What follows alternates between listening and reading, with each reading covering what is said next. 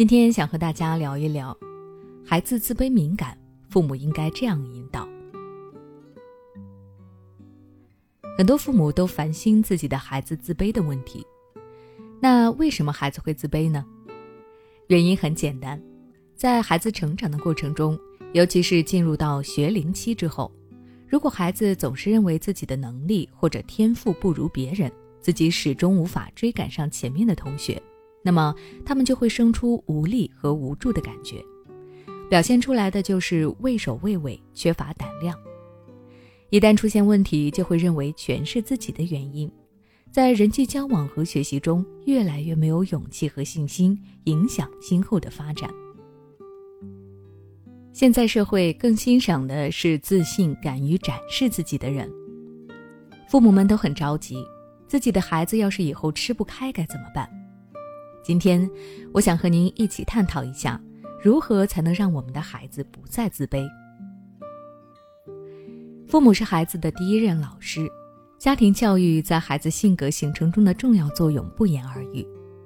孩子自卑性格的形成与婴幼儿时期父母的养育有很大的关系。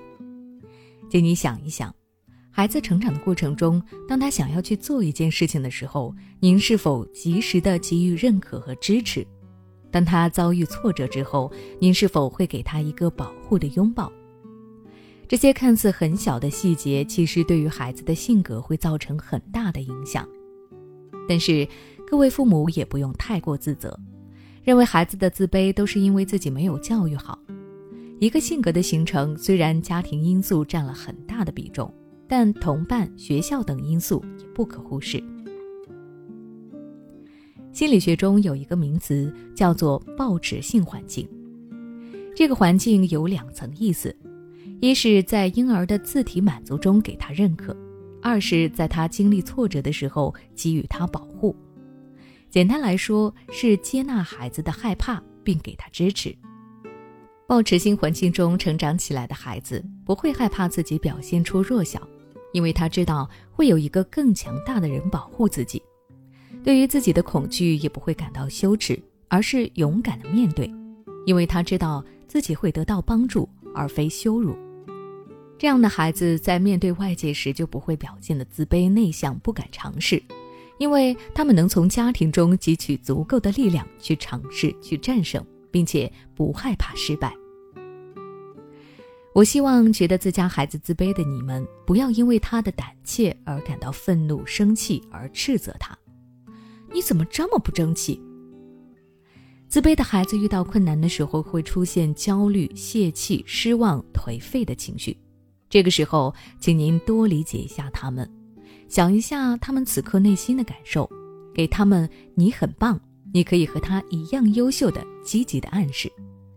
及时观察、帮助调整孩子的目标，帮他设定力所能及、能够够一够努力得到的目标。